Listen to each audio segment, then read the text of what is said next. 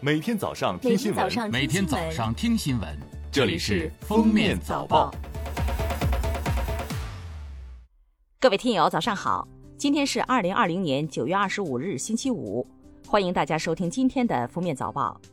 首先来听今日要闻。九月二十四号，交通运输部新闻发言人，在例行新闻发布会上表示，中秋及国庆假期期间。全国高速公路继续对小客车免收通行费，免费时间为十月一日零时至十月八日二十四时。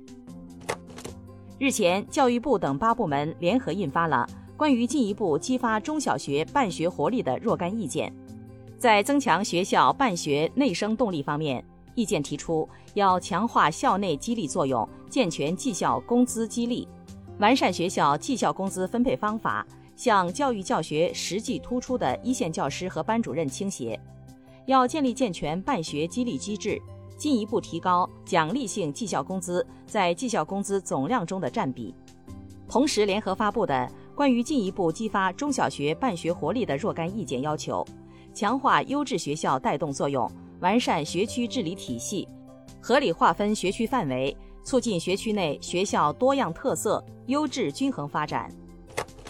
国家发改委等四部门二十三号发布关于扩大战略性新兴产业投资、培育壮大新增长点增长极的指导意见，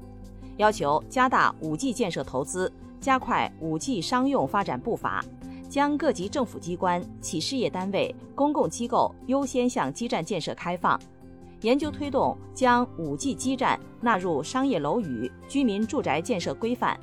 加快基础材料、关键芯片、高端元器件、新型显示器件、关键软件等核心技术攻关，大力推动重点工程和重大项目建设，积极扩大合理有效投资。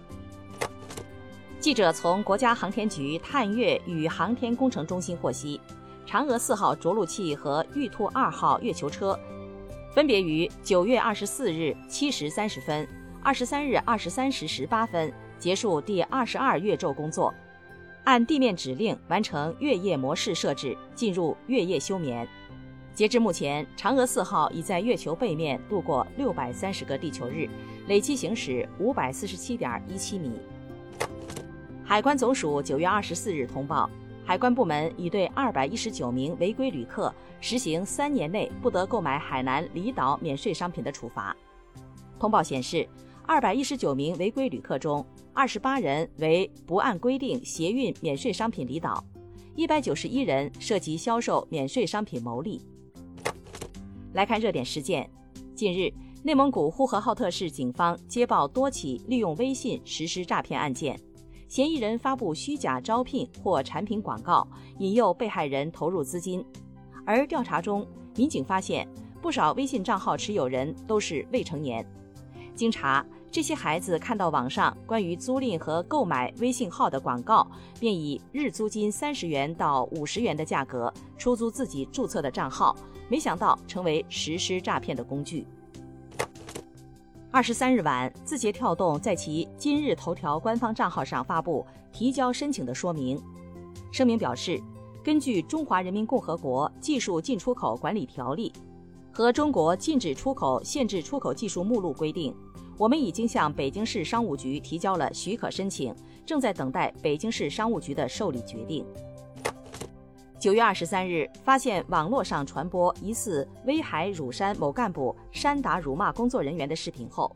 乳山市高度重视，迅速成立联合调查组展开调查。经初步调查，系乳山市党史研究中心主任徐某某因工作原因煽打辱骂本单位工作人员。目前，徐某某已被停职检查，相关部门正在进一步展开调查，并将根据调查结果依法依规依纪严肃处理。最后来听国际新闻，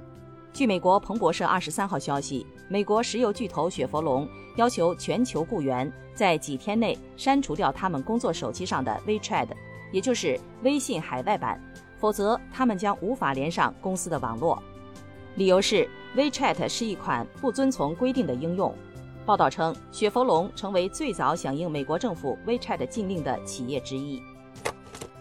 当地时间周三，特斯拉起诉特朗普政府，特斯拉要求认定特朗普政府对该公司从中国进口的部分零部件征收关税是不合法的，要求退还已经支付的关税税款，并赔偿期间利息。